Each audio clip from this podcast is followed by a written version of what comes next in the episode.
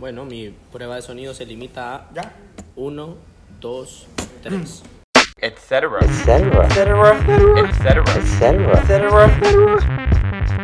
Hola, soy Daniel Galeano. Bienvenidos a Etcétera Podcast. Vamos a grabar un podcast con. ¿Cómo se llama tu podcast, José Mario? Chew in the chat. Show in the Chat, en el cual yo estoy invitado y estoy grabando mi podcast. Que puedes ver en mi podcast, ya estoy grabando. Ah. Solo que mi prueba de sonido, sí. Mi prueba de sonido fue 1, 2, 3. Eso Ok, es todo. ok, ok, Y mientras terminas de alistarte, ok. Ya. Démosle pues. 3, 2, 1, ya. La música. No, pongo ahí la pongo, ahí la pego Después. después. Bueno, bienvenidos a in the Chat. Este es el podcast donde hablamos de todo y de nada. Estamos hoy en Tegucigalpa, en la oficina de Galeano Honduras, Galeano Studios, Galeano Photography, en Such. Galeano Media. oh. Galeano Media, ahora TikTok y en Such. Y estamos con Daniel Galeano. Vamos a hablar un poco de todo y de nada. ¿Qué pedo, perro? ¿Qué pedo, Josecillo? Ah, estamos en compañía también de todo el staff de Galeano y de unas carnitas ahí buenas que nos encontramos. Si se escucha es porque estamos almorzando. Sí. Deberías de poner algún sonido como de una sirena atrás o algo así, más. Se escucharía pijudo. Ok, eh, ¿qué pedo? Más contame qué estás haciendo ahorita más o menos. O, o- ahorita, o- ahorita estoy grabando mi podcast al mismo tiempo que vos estás grabando tu podcast. Ah, a huevo, Daniel, eh, Daniel también tiene un podcast que se llama Etcétera. Eh, El cual este tendría que ser mi episodio número 5. ok, este es mi episodio 2. ¿Qué? Y ¿En serio? Sí. Estoy ganando ya. Ni lo he Sí. lanzado más. imagínate que yo empecé hace días y ni verga. Es más, el primer podcast lo grabé hace un año, ¿sabes? El de, el de Javi Yo sé, yo sé, yo sé. Porque vi en Twitter. Bueno, eh, estábamos hablando hace poco más eh, allá mientras comprábamos las carnitas de el asunto de o dormirte tarde y levantarte tarde o, o levantarte o dormirte temprano o levantarte tarde. ¿Cuál es tu, tu, tu rutina del día? Ponele vos, te, le- a qué te levantás y después qué haces. Bueno, cabal, lo que estábamos hablando es. El año pasado me funcionó bien. Escucha esto, es, va a sonar raro, pero es real. Puse la alarma todo el año, menos el domingo, que sonara a las 4 y 40. Entonces el reto es, de verdad era levantarme esa hora para hacer ejercicio. El año pasado y el año antepasado. O sea, ya llevo dos años haciendo eso. El año antepasado, todo el año, corrí de hecho bastante. Eh, para la gente que me conoce sabe que yo corro para poder comer más. o, es un sea, hombre fit, dice. o sea, en realidad no es fit porque yo creo que como un poco más de lo que corro, entonces al final no me veo fit. Pero es como para eh, mantenerse. me, me funcionó levantarme temprano el año, eh, el año pasado. Entonces, lo que pasaba era que hacía ejercicio, me daba tiempo de ir a dejar a Valentina a la escuela eh, la mayoría de las veces y venía al café a las 7 de la mañana. Y lo que estábamos hablando allá, que de hecho vamos a probar a hacer, es uno o dos días a la semana venir bien temprano, porque a las 8 de la mañana todo el mundo te empieza a fregar en el celular, pues o ya te distraes, eh, necesitan el- las cosas del día a día, ¿cierto? Que Le, al le- final... le- le estás anunciando ahorita al staff más o menos. No, ya no medio hablamos. Al. Pero va a estar interesante, ¿por qué? Porque des- imagínate, estar en tu oficina 6 o 7 de la mañana, tener 2, 3 horas en las que avanzaste ya a mediodía, pues. O sea, podríamos almorzar a las 10 si queremos. pues. Oh, es- estaba escuchando un, maje que decía que si te levantás, ponele como a las 4 de la mañana, es de 4 a 6, y son igual, como decís, 2 horas, 3 horas en las que todo el mundo está dormido, no, no hay ni bulla, o sea, te puedes concentrar mejor. Bueno, creo que eh, podemos hacer la prueba y va a valer la pena. ¿Qué me pasaba a mí el año pasado? Pucha, fíjate que el año pasado me metí a CrossFit y eso como que distorsionó un poco porque el CrossFit iba en la tarde, entonces no dormía tan bien y no me levanté tantas veces a las 4 y 40. Sí, siempre sonó la alarma, me levantaba, la apagaba, me levantaba un poquito más tarde. Pero porque sabías que, que, Ah, que más tarde ibas a ir a hacer. Sí, pues, pero... Como que te Entonces este año arranqué el año tarde, pero ya, ya empecé a levantarme temprano, los niños entraron a la escuela, entonces eh, ya empecé la rutina otra vez y me funciona súper bien, brother. O sea, a mí me funciona bien levantarme temprano y tal vez no desvelarme tanto. Hay gente que es nocturna y le funciona eh, trabajar en sus cosas en la noche y levantarse tarde. No tengo ningún problema con eso. En el caso de cómo funcionamos nosotros como empresa, si no funciona, empezar temprano. O sea, no somos tan explotadores como otras empresas. y no andamos medio... O sea, no le contamos las, las horas a la gente, pero Sí, no es como que marcar. tratar de que se vea reflejado el trabajo, pues, ¿entendés? Si no estás rendiendo y aparte no estás cumpliendo las horas, eh, creo que es una buena manera de, de, de medirlo en un lugar en el que sea, eh, pues, cómodo trabajar, pues, creo. Sí, totalmente. Pero entonces te gusta la gente bastante, o sea, so- sos... Que la gente, O sea, la Mara, Sí, o sea, las personas, porque yo te digo que... mae, esta- estábamos comprando comida ahorita y este más saludó creo que a todos los más de los puestos, ¿me entiendes? O sea, siempre está como platicando ahí. O sea, sos como que te, te gusta bastante la- la- las personas ahí. eh. Sí, o... creo que al final te toca hacer un balance, porque vas aprendiendo que cuando tenés gente debajo de tu cargo de una u otra manera, no puedes jugar siempre el papel de amigo alero, o sea, te toca exigir también. Y lo han visto varias personas que están acá, que cuando ya tenés, no subordinados, pero gente que te apoya en, en, en, en, en lo que vos tenés que rendir y te falla de una u otra manera, tenés que tener una autoridad. Yo pienso bastante, vos te recordás que en el colegio nos ponían a leer libros que no tenían sentido en aquel tiempo, pero hoy por hoy son libros, o sea, que históricamente son referencias, ¿me entendés? Entonces tenés una, tenemos una buena literatura de base. Y te Entonces, por resuena, ejemplo- te resuena de 15 años después, como, ah, puta, como Sí, decía que... entonces por ejemplo, es como el príncipe de Maquiavelo, ser amado y ser temido, decía una parte, ¿va? No me acuerdo del resto del libro, pero me acuerdo de eso. La saqué mala en el examen, por cierto. Cero. Pero podés hacer eso. O sea, esa era como una manera de... En aquel tiempo eran las batallas, ahorita es el emprendimiento, la empresa. La idea es, o sea, no es ser hipócrita, es podés ser amado si sos como sos, si les das como, ¿me entendés? El, beneficios, pero amado, temido, pues temido también porque si saben que fallan, eh, hay acciones las cuales no solo dependen de vos, sino de el sistema, de la empresa, de proyectos que si fallan hay consecuencias. Y si logras hacer eso, ese balance, podés llevarte bien con la gente. eh, al final le retribuís a la gente, obviamente con un pago económico, pero nos hemos dado, o sea, he aprendido en el camino que a veces no solo es cuestión de dinero. Cuando ya depende de los niveles de, de- de personas o de que están como colaboradores, pero si ya vienen de un trabajo, que ya tienen una experiencia, te comparan.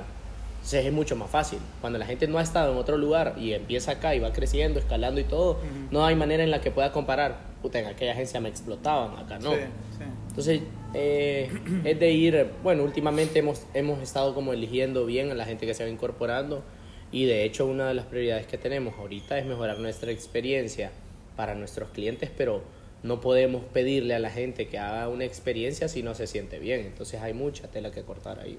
Ok, sí, totalmente. Y, y, y también que el ser, y más aún aquí en Honduras que el reto de, de servicio al cliente como que se, se hace más grande, ¿no? Es duro, pero yo creo que, qué bueno que mencionas eso. Eh, en mi podcast, yo siempre me dirijo a la gente y pretendo regionalizarlo porque pongo el ejemplo de que nosotros estamos en Honduras, ¿ya?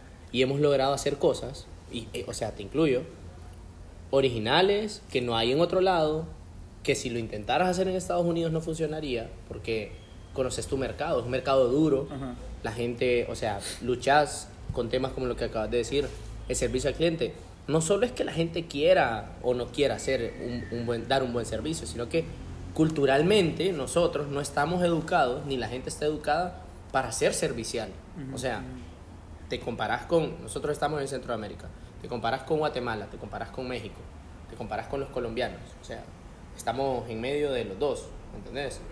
Y ellos culturalmente tienen frases como con muchísimo gusto, vos decís con mucho gusto y te dicen como con mucho gusto, ya nos conocemos. o- Ah, no, ¿Me ah, entendés? Por favor, gracias, está bien, pero no decir bienvenidos, no saludar buenas tardes cada tarde. Ajá. Que debería decir buena tarde, que buena tarde viene de hey, que tengas una buena tarde. Entras a un, a un elevador y hasta te quedan viendo raro cuando decís como buenas tardes, buenas tardes otra vez, como me entiendes, buenas tardes, hola, buenas tardes, me voy a salir de acá, Hola, que tengan buena tarde.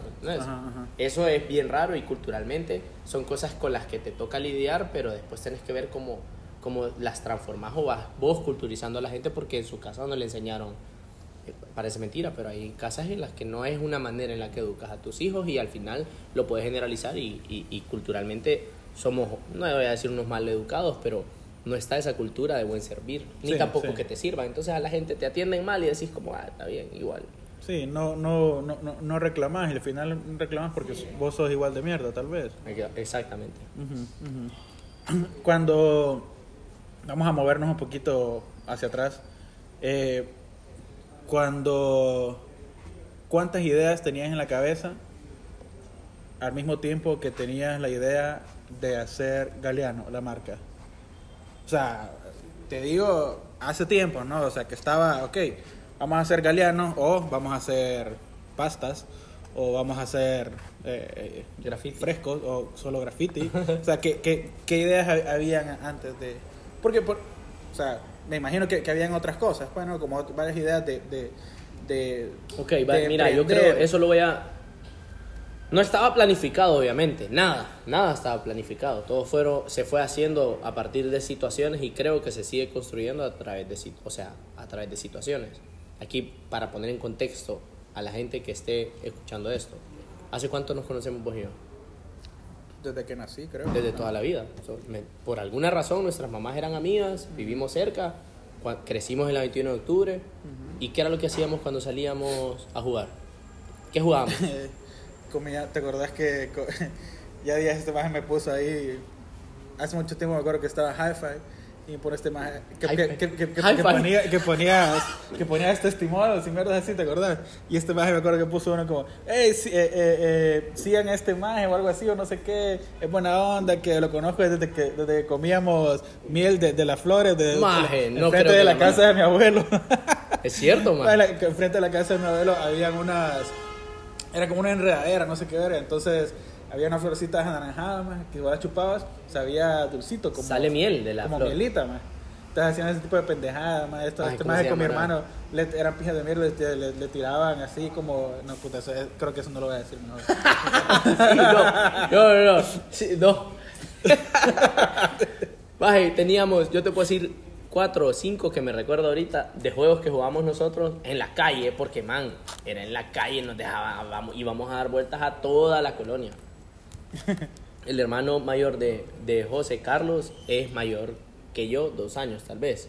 Y cuando sos niño las, las edades se, se, o sea, se sienten más pues. Eh, nos subíamos a árboles, al árbol de guayabas, que creo que había un árbol de guayabas en, el- en la Sí, casa de tu el abuelo. Eh, En la casa de tu abuelo había una de, de ciruelas japonesas. perseguíamos perros para rescatarlos. ¿Está Ajá, bien? sí, ¿Cómo me vi? sí. Eh, es cierto. Jugábamos más enfrente. Yo creo que tenía, seguramente teníamos más amigos ahí, pero no me recuerdo ahorita. Ajá, ajá. Íbamos a la pulpería, eh, solos, eh, coleccionábamos. tapa- eh, cuando Coca-Cola tenía cuando Coca-Cola tenía las promociones de las taparroscas y eso, Ajá, ajá. coleccionábamos las, las chapitas contramarcadas, o sea, de todo, de hecho, de toda esa parte de infancia, ¿por qué estoy tocando este tema? Porque todas esas cosas te van formando y al final, obviamente estás acá por una razón, pero no quiere decir de que por esas razones vas a estar en otro lado si tenés una, una, una meta. Entonces, hasta donde llegaste acá vale hoy, pero no tenés plan, seguramente tenés planeado lo que va a pasar adelante, pero no tenés una idea o un sueño. Entonces, en nuestro caso, cuando me preguntaste hace 10 años, sí te puedo decir claramente que queríamos hacer algo porque de pequeños estamos inventando, ¿me entendés? O sea, eso te... ha- No sé, para mí eso, la, nuestra infancia, y cuando digo nuestra y hablo de nosotros, es Fran y yo, que seguramente después van Fran tiene otra visión para, para, para grabar otro podcast y otras experiencias, pero en mi caso, esa infancia, ese andar en la calle, ese conocer amigos reales de toda la vida, que dejas de verlos tres años, lo volves a ver y es como una amistad eterna, ¿me entendés? Eh, te van formando y te van haciendo creativo. Yo pienso que la gente creativa, la gente que dice, ay no, yo soy cero creativo, no quiere decir que no puedan ser creativos después. O sea, para mí tiene que ver mucho la pasión, pero también cómo vas alimentando tu creatividad. En nuestro caso era estar inventando qué putas hacíamos, ¿me entendés? Sí. Y seguramente nos puteaban por, porque éramos inquietos. Entonces yo lo veo ahora como papá de mis hijos, déjalos, déjalos mientras no afecte. Lo que los va a formar como persona y no afecte a otras personas, que prueben, pues, si va a caer, que se caiga, si se, ¿me entendés? Siempre Sí. como con cuidado, no es que, que se caiga, que se quiebre el brazo. Entonces, nada estaba planeado, respondiendo a tu pregunta. Eh, eh, eh, se fue haciendo un tema bien patriótico y nostálgico, que es lo que es Galeano hoy. No sabemos qué es lo que va a hacer mañana. Hace cinco años no sabíamos que íbamos a meternos en gastronomía. Probando, probando, nos hemos ido dando cuenta que nos convertimos buenos en lo que hacemos, siempre y cuando hacemos las cosas bien Ok. siento que esa es una de las filosofías, si lo querés ver, o creo que no está establecido ni está la quote en alguna pared porque somos despijes, pues, pero... eh, ¿Te, te gustaría dedicarte a otro asunto que no fuera lo que te dedicas ahorita? absolutamente no. O sea, y, y, y si me gustara algo, quisiera hacer algo, estoy seguro que lo voy a hacer, o por lo menos voy a intentar hacerlo. Pero por ahorita creo que estamos metidos en lo que queremos hacer y en el camino cada vez vamos logrando hacer más lo que nos gusta hacer. O sea, si te fijas, Frank se fue desviando en su... Se fue desviando en su... Orientación. También. Ajá, más o menos. Ajá, Empezó con fotografía. Ahí está, Fran, ahí queda viendo. Empezó con fotografía, no sé si te acordás, Sí, Fran sí. se fue un año a Taiwán y ahí vino Sí, y que ahora tomaba venía- fotos. Venía mamado. Venía, venía mamado. Venía con mamado. ganas de baleadas y, y, y a tomar fotos el man. Y eventualmente se fue transformando en que le gustaba el video. Entonces el maje dijo, hey, no, ¿sabes qué? Me voy a ir a Los Ángeles y se fue a Los Ángeles. Se especializó en video. Y creo que todo va, va- va- o sea, gracias a Dios hemos podido ir haciendo. En mi caso, eh, cuando empezamos con ropa, no empezamos a hacer camisetas, hacíamos ropa en general. O sea, nosotros intentamos hacer jeans, eh, camisas de botones. Me acuerdo una camiseta, ¿te acordás? Una camiseta que la tela la costuramos como con una máquina, costurada toda la tela, quedó como con líneas rojas y de ahí cortamos la camisa. Entonces, me recuerdo que me encantaba y me apasionaba el tema de hacer ropa. Todavía me gusta y, me, y, y- y hago, hacemos trajes a la medida. Pero en el camino nos metimos a rollo de hacer camisetas. ¿Por qué? Porque estábamos inventando y después nos dimos cuenta y lo mirábamos como reto que hacer, hacíamos camisetas de buena calidad. Eh, lo mismo con el café. Nosotros andábamos en un viaje eh, en Estados Unidos comprando cosas para la tienda o en, en el Fashion District de Los Ángeles. Y, y fuimos a una cafetería y nos, le dije, "Man, es- estos manes están vendiendo café Santa Bárbara en Los Ángeles, va, 7 dólares cada café. Esto lo podemos hacer nosotros. Y ahí es donde va el tema tropicalización de, de conceptos, qué funciona acá. Si vendes un café a 7 dólares, acá te apedrean, ¿me entiendes? Entonces, Bueno. bajar precios, pero los costos operativos son más bajos. Entonces, al final, creo que si me preguntas si haría algo aparte, no haría nada, pero haría cosas nuevas, pero siempre y cuando me apasionen a mí, me gusten. Creo yo que ese es como... Siento yo que esa es como una del- de las cosas que tiene, de, de las reglas que tiene que cumplir. Me tiene que de verdad gustar y apasionar. Y la gente que me conoce sabe que, puta, soy un inventor, más. Hace poquito llevo como un año y medio que me impuse a hacer guaro, pues. Sí, eh, queda de risa porque eh, el- el to- todo ese asunto de, de, de- de crear marcas, eh, que pues es lo, lo- lo que ha estado haciendo últimamente, y también ahora, etcétera, que se ha vuelto, la, la ha vuelto como tu marca personal, ¿no? O sea, estás haciendo un pedazo de cosas con, con etcétera, eh, estás haciendo guaro, estás haciendo gin y... Podcast. eh, whisky. Ah, de guaro, de licores. Ah, de- de- Sí, craft spirits. Ajá, huevo. Fíjate que un amigo de Guate me metió en ese rollo hace como dos años. Él estaba metido a pedo que iba a hacer un business plan, que tenía un inversionista para hacer gin. Él es un apasionado de gin. Y entonces, un día en Antigua tomando, man, nos volamos dos botellas de su gin, ¿va? O sea, increíble. Y dije yo, hey, esto lo podría hacer yo. Ya medio me contó cómo, cómo lo hacían, me puse a leer, me puso en contacto con, su, con el chavo que destila, porque él, él no destila, él es apasionado de gin, pero tiene su socio que es un master distiller y que se ha metido a rollo. Y al final, no al- él, él- él se ha tardado en la parte de lo- del proceso de, porque es un, es un proyecto grande, y yo por entre entre que si hacía mi gin en la casa, me hice de mi equipo y ya estoy produciendo. Pues es como hacer cerveza, brother, pero es como la gente que hace cerveza, empieza haciendo cerveza para su consumo, pero al final los que de verdad se quieren meter al rollo y lo ven como negocio, lo hacen un negocio, pues. Es como yo le digo a la Mara que empezás, es mejor empezar a hacer, o sea, a probar, pues. O sea, probar, si no funciona, no dio, pues. Sí. ¿Qué, qué, qué sentís que, que es medio clave en el asunto? Porque estabas hablando de, de tu, de, tu, de tu amigo que, que tiene un socio en este asunto del, del, del gin y, y, y, y bueno, vos también tenés tus socios aquí en, en, en Honduras de, de tus propios negocios. ¿Mm? ¿Qué sentís que, que es como clave al, al momento de, de, de buscar eh, un socio o al momento de, de, buscar asociarte con alguien o de buscar alianzas o, colaboraciones? Que con Galeano has estado colaborando bastante con, con, con varias marcas. Mira, primero lo de los socios. Un socio es como casarte. No creas que lo tengo bien claro, en el camino he ido aprendiendo. Y al final sí tienes que decidir bien con quién vas haciendo las, las cosas porque no es... Todo es bonito cuando te casas y vas a la luna de miel. Cuando regresas a tu casa puede pasar de todo. Puede pasar de que ya te habías, ya te habías programado a qué era lo que iba a pasar. Desde detallitos que van aumentando, aumentando, hasta que la gota que derrama el vaso pasa en las sociedades. Y no solo lo digo por mis experiencias, sino en general. O sea, hay cualquier cantidad de negocios que se van para abajo por problemas de socios o problemas familiares, que ese es otro tema también. Entonces, eh, tenés que elegir bien porque tenés que pensar en todo lo peor que puede pasar y ver a la persona que, con la que te vas a asociar, sea familiar o amigo, que te estás casando pues con esa persona. ¿me entiendes? Entonces al final tiene que tener lo ideal, pienso yo, tiene que aportarte algo que vos no tengas. En mi caso, por ejemplo, mi eterno socio es Fran. Cada cosa que nos metemos, yo sé que Fran es el, mi, mi freno de mano porque yo soy un desordenado. O sea, lo mejor, aquí voy a decir algo que yo lo tengo apuntado y lo voy repitiendo, o sea, cada vez que pueda.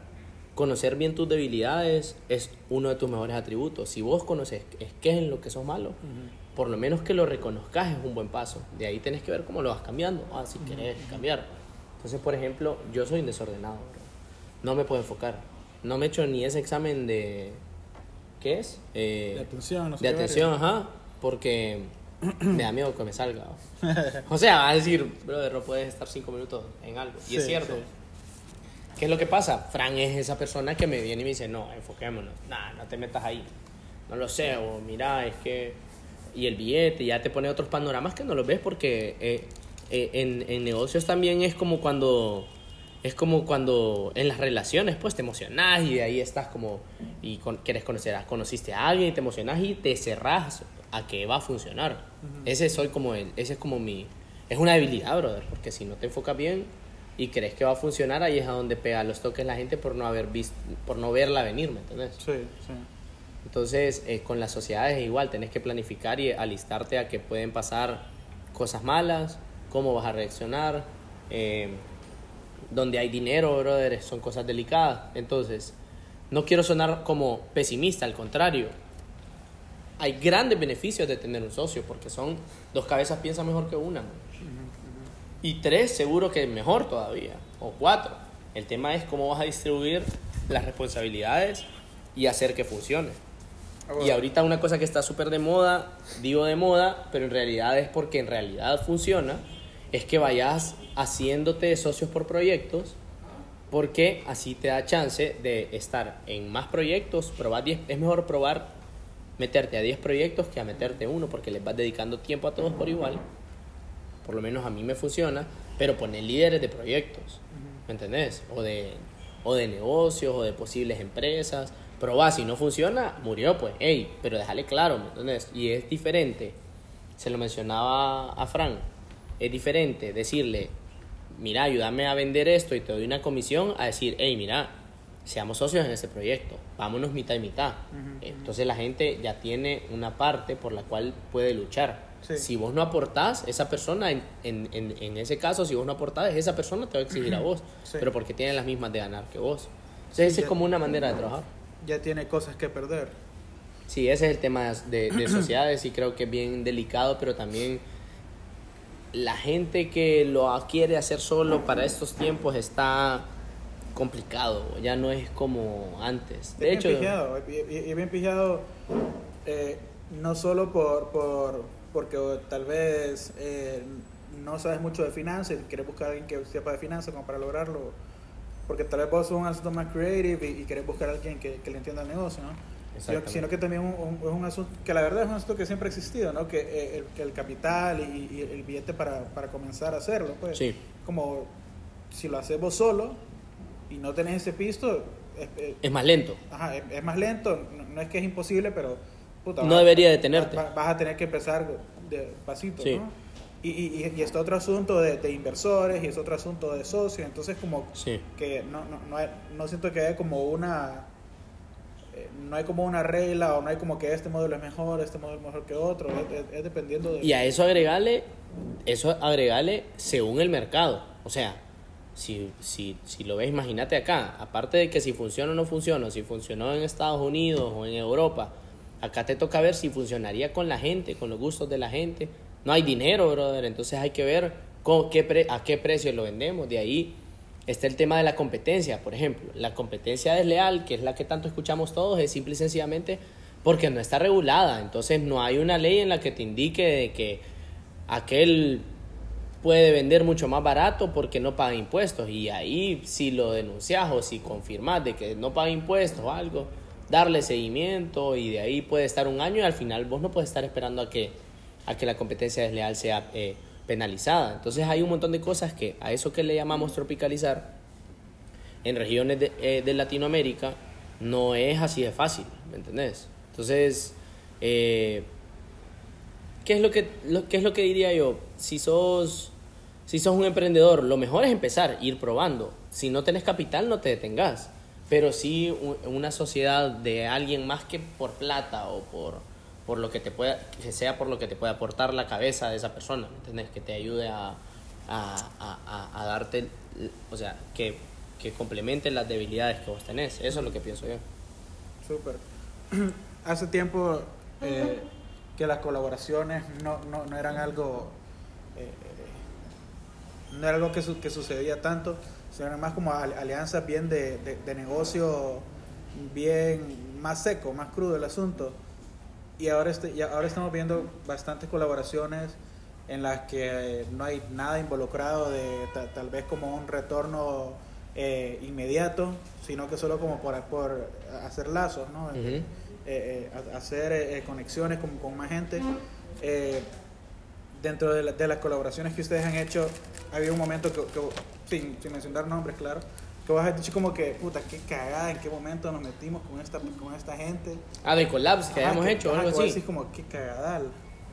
Fíjate que en realidad creo que no y te voy a decir por qué.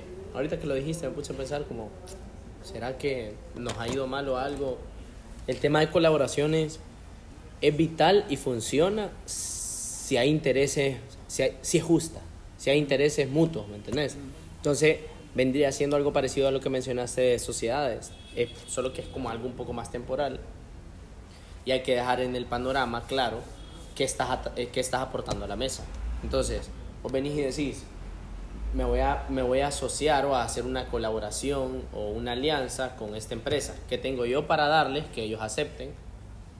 Y que apartes todo el tema económico antes de definir cuál es el ganar-ganar. Entonces, para mí que está en el tema tenés que ser justo pensando en lo que les vas a ofrecer y que sea que ellos van a hacer sentirse o de verdad se van a ver beneficiados con el hecho de trabajar con vos. Entonces, esto pasa en todos los sentidos. ¿Qué te puedo mencionar? Colaboraciones con artistas que hemos hecho, colaboraciones con empresas más grandes que nosotros, en las que nuestro aporte son nuestros alcances digitales eh, y la gente que nos sigue por ser una marca.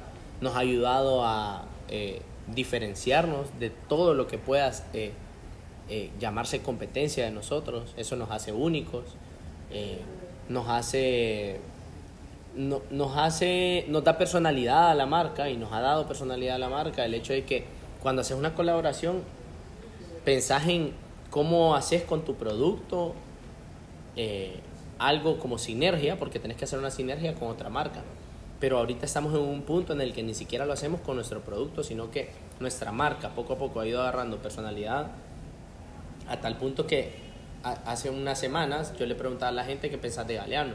Gente, y les decía, eh, estábamos haciendo una grabación, tranquilo, esto no va a salir en la grabación. Y, y les preguntaba, ¿no te esperas una pregunta así? ¿Qué Galeano para vos? Y la gente decía, es una marca, ya, ya estamos saliéndonos de esa caja que nos cataloga como o camisetas o como después hicimos café, ya somos una marca. O sea, acá el reto es más grande porque ahora, ajá, ¿una marca de qué?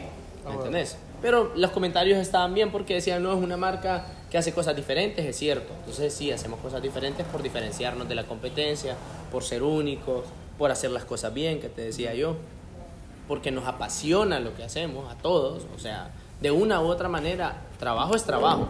Si te pagan por lo que estás haciendo, hace tu trabajo.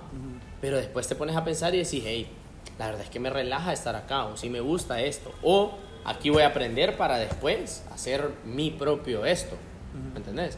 Entonces, para mí que son vitales y creo que la gente las desaprovecha y no las hace. ¿o? Deberían de haber más alianzas y colaboraciones en todos los sentidos, desde músicos, artistas, con pintores, en el que hay una colaboración o un evento en el que se unieron dos empresas o personas o emprendedores o soñadores, trovadores, lo que sea, en un solo lugar y que te enseñen lo mejor de ellos. Que uno invita a sus amigos, el otro invita a sus amigos. Porque si, si te pones a pensar, la estructura está hecha, o lo que a la gente le encanta hacer es decir, voy a hacer este evento y los patrocinadores son. Pero yo creo que ya se ha ido degenerando a tal punto en el que ni los patrocinadores quieren soltar dinero para cualquier cosa. Porque se dan cuenta que al final lo único que estás haciendo es dando tu billete y tu ROI, el retorno de tu inversión, no, no hay manera en la que lo puedas medir. Entonces, eh, por ahí va. Creo que las alianzas nos han funcionado full. Es un modelo que nosotros creo, podría decir de que somos de los primeros, porque hace 10 años nadie hacía. Y a nivel digital, pues, no existía eso, pues. Eh, en el que nuestra, le ha dado un valor agregado a nuestra marca y la gente valora nuestra marca. O Sí, la, que- la, la, la, alianza más grande que había era como la de Teletón con, con, con las otras marcas, ¿va? Sí, que funcionaba, ajá, que era un ganar, pero era un ganar-ganar y en el Sí, tiempo en el de... Totalmente, y era un asunto también de, de, de responsabilidad social, ¿no? Ajá. Y todavía lo es. Todavía lo es. Eh, pero más allá de eso, yo, yo creo que la- la- las marcas tal vez es, a, a veces en, el, en, el, en la búsqueda de caerle bien a la gente, de, de quedar bien con todos, como que se les pierde un poco el norte y empiezan a meterse en, en, en aguas que, que, no, que no le competen en lo absoluto, ¿no? 100%, mira, acordate que son otros tiempos, ¿va? Em, yo estoy hablando de bastante el tema marca y, y temas digitales que son como lo que se está lo, lo que está funcionando ahorita y cómo está llegando a la gente. Los medios tradicionales son quienes son por cómo lo hicieron y por cómo innovaron. Ahora les toca innovar en otro sentido, ¿me entendés? Y quienes no lo vayan haciendo se van a ir quedando atrás y no es una cuestión de un año o dos años. ¿eh? Podría pasar una década para que un medio tradicional o más deje de existir porque ya construyeron lo que tienen, la base, ¿no? las relaciones que son importantísimas, pero, o sea, como, como decís vos, le funcionaba y le sigue funcionando, pero no sé si va a seguir funcionando dentro de 20 años. No es no, no- de cuando ya hay tanto ruido digital, cuando por ejemplo existen otros medios de expresarse como esto que estamos haciendo nosotros, ya no necesitas una gran estructura atrás, sino ser más innovador, más creativo. Eh, también que me, me gustó escuchar a alguien que dijo, la creatividad, tenés más crea- sos más creativo cuando tenés poco que perder.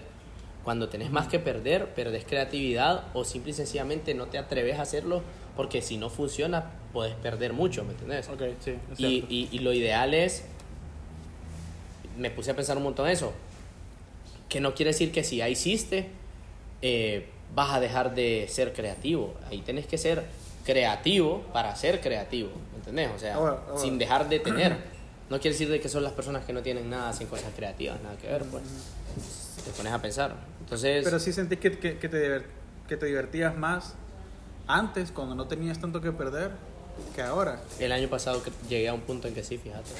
Que tanto así, tan abrumador y todo, que de hecho este año una de las cosas es que no me limite el hecho que si nos va mal, hay mucho. Cuando digo tengo que perder, me refiero a no es lo que tengo yo, sino es que tenemos, o sea, más de 50 familias que dependen de la marca. Entonces, cuando, decí, cuando te digo mucho que perder es, tenemos mucho que perder todos. Entonces, una, una estupidez puede causar un daño más grande. Sí. Te puedes equivocar, ¿me entendés? Y ahí es donde, donde, donde te da miedo ser creativo.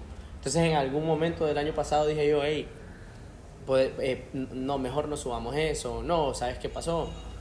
Eh, mejor ese diseño no, porque la gente va a decir, ¿me entendés? Sí. Cuando vas cayendo en eso, en el que dirán, perdés la oportunidad de ser creativo. Tal vez tuviste la idea, pero no la pudiste realizar de la manera en la que lo hubieras hecho. Recuerdo de, lo, de, de, de, la- de las primeras, los primeros diseños, ¿te acordás? Vos te acordás, Marlon, tal vez también, de los primeros diseños de, de las camisetas, que el de Chita, Chita, Chita, ¿te acordás? Ajá, de cucarachita, chita, de Simón, Simón, este, había otro eh, que, que no- no- era, era como unos personajes ahí bien pijudos, no me acuerdo cómo, cómo putas eran. Eh, Maje, teníamos uno.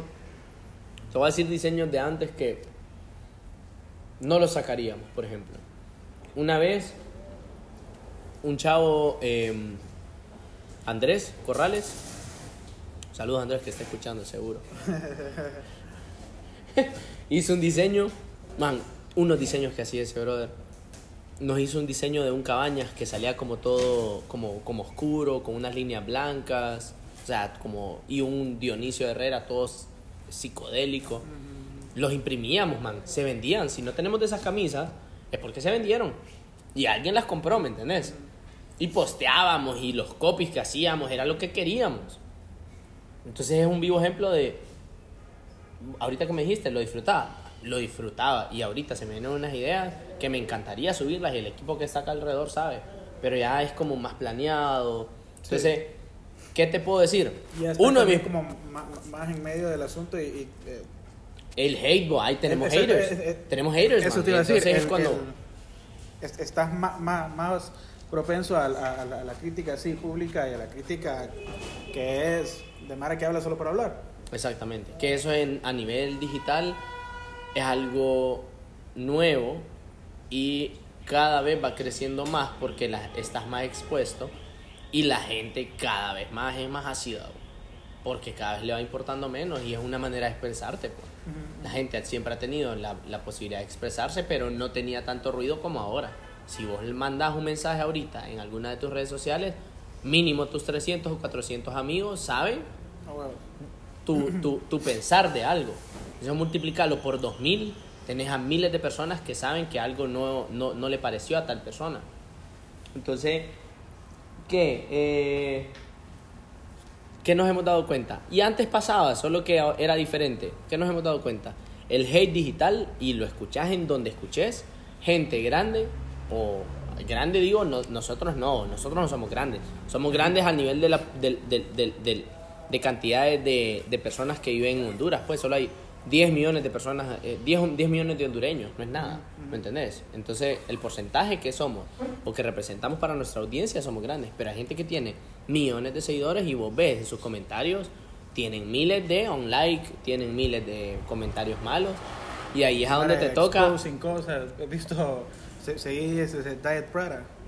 ¿no? ¿Qué es? en, en, en Instagram. Es una cuenta que, que expone así como eh, eh, eh, copycats o eh, eh, copias así de, de otros diseños o como que esta marca le chepeó a esta otra marca, pero mierda, o sea, es un asunto de que las marcas se le cagan a esta cuenta, ¿me entiendes? O sea, heavy, heavy, man, se llama Diet Prada. eh, ¿Vos, vos- lo has visto, Diet Prada? Más heavy, man.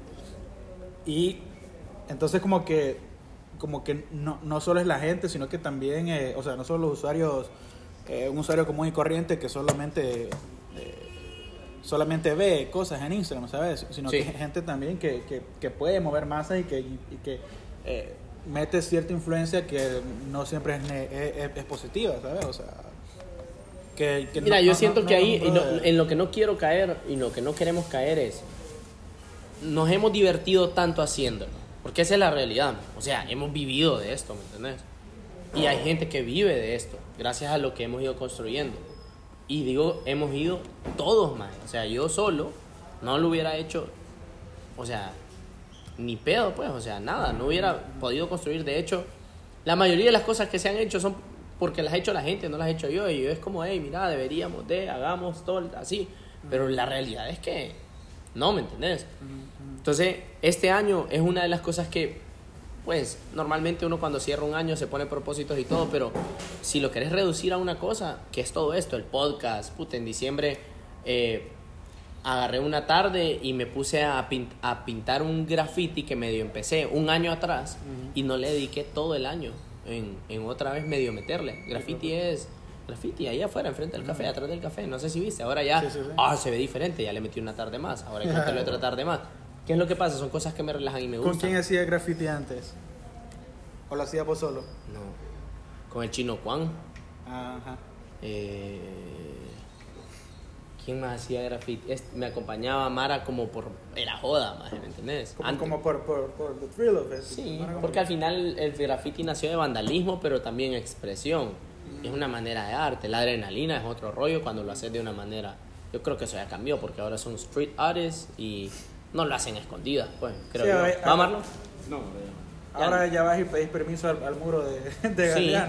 Pero antes, más antes, o sea, el lugar es donde siempre. pues. ibas a rayar porque sí, o sea, más me vale ver que es la casa de alguien, más voy a, Ajá. voy a pintar un burrito aquí y me vale ver, no importa. Acordate que era una manera de expresión, entonces ahora hay otras maneras de expresión en, en la que más bien vos lo que querés es que la gente vea tu talento, entonces ya no vale la pena ir a las 2 de la tarde y rayarle la casa a alguien que mejor te dedicas una semana y haces una mierda espectacular. Entonces, por ahí va, pero ahora el tema, el- la adrenalina y, el, y el, lo- la relajación, o sea, de niño una de las mil cosas que mi mamá me metía a- a- en clases era clases de pintura y papadas así, que de una u otra manera al final te termina relajando. Lo hablábamos con Fran eh, ayer, que a mí me relaja hacer sketches y, y papadas así. Entonces, este, el año pasado me hice una aplicación ahí, se llama Procreate, eh, me puse a ver videos y me puse a hacer sketches La- y, y emocionado como para enseñarle a la Mara de lo que, lo que, lo que hice, porque llevaba tiempo más de no agarrar un lápiz y un papel o un lápiz y lo que sea, o como Wacom, y hacer algo. Entonces yo vine todo emocionado, ¡ay, miren lo que hice! Miren lo que, paja, paja, que lo hiciste vos, decía la Mara. Pero es, es, y no es por lo bonito que haya quedado, sino simple y sencillamente porque le dediqué más de tiempo de relajación, Sí. porque cuando empezamos a diseñar, diseñábamos nosotros en el camino, todo se fue ¿qué te puedo decir? Todo fue cambiando porque había muchas más cosas que hacer. Ya no solo puedes dedicarte a diseñar, imprimir y vender las camisas, sino que ya toca ir a, a reuniones, te toca ir a ver algún problema de temas gubernamentales o darle seguimiento a los números. Y ya no, llegó un punto en el que no le dedicábamos tiempo a los diseños. Y, y teníamos diseñadores gráficos, que hemos tenido varios muy buenos. Ahorita no tienen diseño gráfico. Ahorita ya no tenemos diseñador gráfico, ya no vamos a tener. ¿Y qué, qué hacen? ok? ¿Ah? En paz descanse.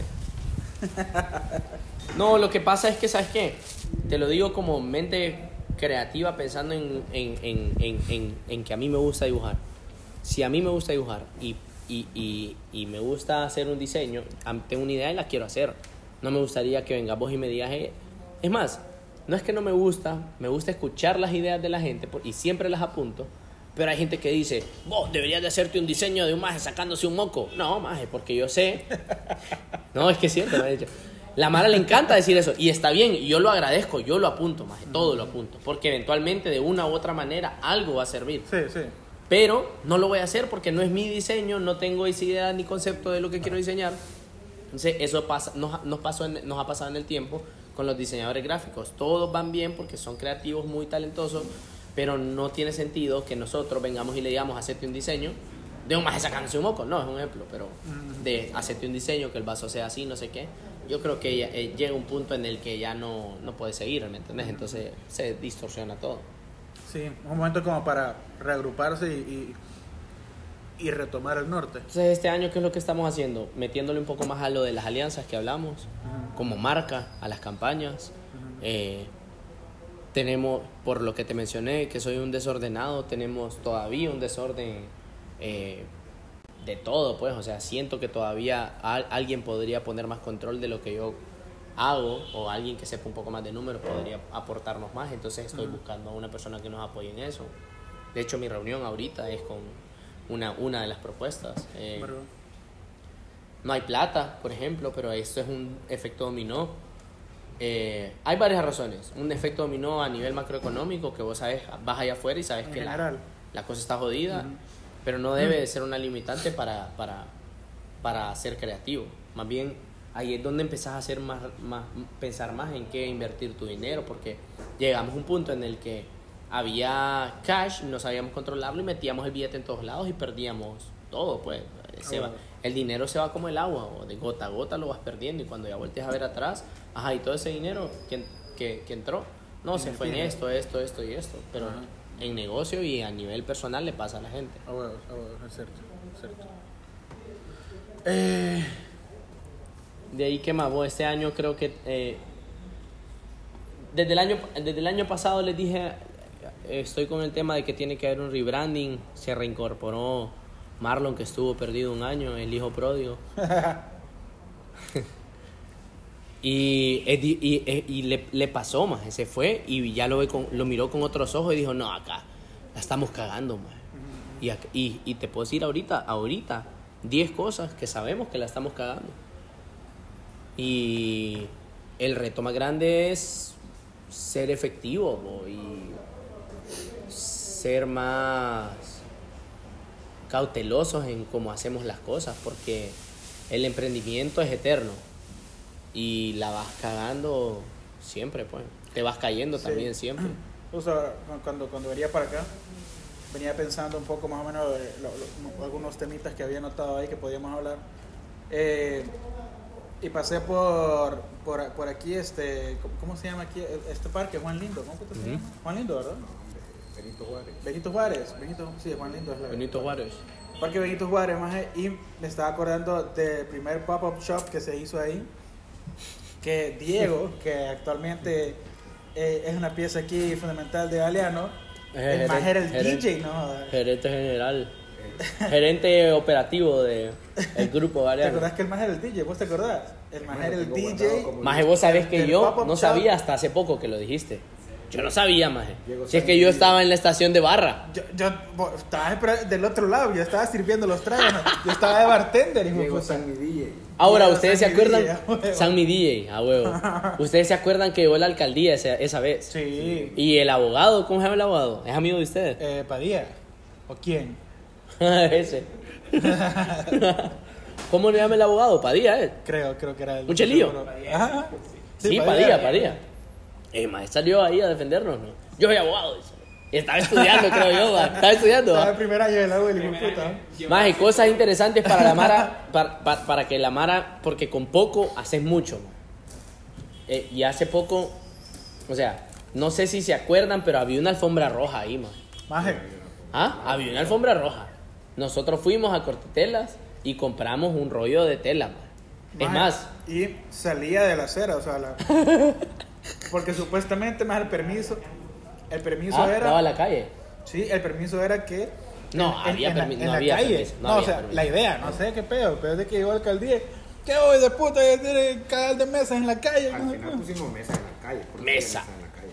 No, maje. Más iba a haber Mini Cooper y no sé qué ver. Mini Cooper. Coopers, Y cuando se fueron los Mini Cooper Eh, pusimos mesa. carro Min- modificado. No, mini, no, maje, Mini Cooper patrocinó el evento. Sí, maje. Y hubieron. Sí, hubieron Ismania también. ¿Ah? Ismania. Ismania Johnny Walker, también. Johnny Walker, Johnny Walker. Los tragos llevaban No, azúcar. más había, porque- había vodka, más. Ah, los No, Acuérdate que vos hiciste el backdrop. No, Eh, llevaban- había backdrop, llevaba- había los, backdrop. los tragos llevaban azúcar porque Frank me pagó con una camisa y un trago. No. Mini Cooper. Había backdrop. Ya, ya cuando hay backdrop ya es un evento oficial. No, maje. Un Ahora, evento que yo te, ¿va? yo te puedo decir. Yo. Ah, voy. Em, ¿Sabes qué bonita manera de cerrar esto? Recordarnos. Hijo de puta. Pero ¿sabes qué es lo que pasa? Dentro de 10 años nos vamos a cagar de risa de los vergueos que tenemos ahorita, maje. Esto, ojalá no lo escuche la gente de Terra, pero está Fran doblando bolsas. Diego contando bolsas. Tenemos un relajo de entrega y somos nosotros a un nivel mucho más grande de lo que éramos hace 10 años. Y nos vamos a reír de esto. Y estamos preocupados por nuestros pedos de ahorita. Entonces, lo ideal es que nunca dejes de crecer. O eso es lo ideal, ¿me entiendes? Como empresa. Pero a nivel personal, como emprendedor o empresario, creativo, un brother que no se puede enfocar en una cosa cinco minutos, es importante que te apasione y que sepas que esto es tu día a día y va a ser tu día a día siempre. Y, y que te lo disfrutes, pues que te levantes a las 4 de la mañana o a las 10 de la mañana, siempre y cuando te disfrutes lo que haces. Ah, bueno. Y siempre ponete los zapatos de las otras personas y, y, y- eso te va a ayudar a saber dónde estás parado. Yo, yo con eso voy a cerrar mi podcast, que mi podcast debería ser más corto que lo que sea que estés haciendo vos. Yo, y yo la verdad es que, eh, no sé, es como, fuck it, man, o sea, hablemos y... Sí. hombre, pero sí, eh, Vergón, esto es todo el tiempo que tenemos por hoy. Eh, como saben, estábamos en medio de almuerzo y ahí disculpen si escucharon cómo masticábamos el nuestro... chewing, chewing. man. el chewing, que Chewing the chewing chat, the man. chat, chewing the food, chewing- Vos deberías de ser como una que se llama chewing the fat. No, ñam. No, buscate un maje que se llama ñam ñam. A mí me lo enseñaron. Ah, los- sí, no, buenísimo, sí, sí, sí, sí. Sí, sí, yo, sí, buenísimo. Man, ese man solo va a comer. yo- a mí me encantaría hacer solo lo Vergón, que hace. vergón. Va a comer con Mara y ya. Perdón. Bueno, entonces este, nos despedimos de este episodio de Chewing the Chat con Daniel Galeano contándonos un poco los tips ahí del, del, del negocio y, y- y otras cosas. Escuchen, suscríbanse a etcétera. Y aquí pues, nos despedimos de, de Marlon, de, de Flan de Coco, Diego y todo el staff que está por ahí eh, doblando bolsas. y otros, no sé, aquí le está viendo películas creo. Bueno pues, listo, nos vemos, gracias, bye. Saludos, papi. Pijudo, man. Me llevo. Fácil, es más Y fácil. pues ya, güey. Esta la vamos a poner. Ponele musiquilla, ponele musiquilla. Ah, va. Yo sigo grabando. ¿Sabes qué es lo pijudo de esto? Ajá. Yo le estoy enseñando a la Mara cómo van cambiando mis podcasts y cómo lo voy editando yo, sin saber ni verga de sonido, Vergón. sin saber nada. Eventualmente después se lo a pasar a alguien para que lo haga. Pero um, Como eso, para que vean que se puede. pues. pues que cualquier persona, si yo pude, cualquier persona puede. ¿Ok? Adiós.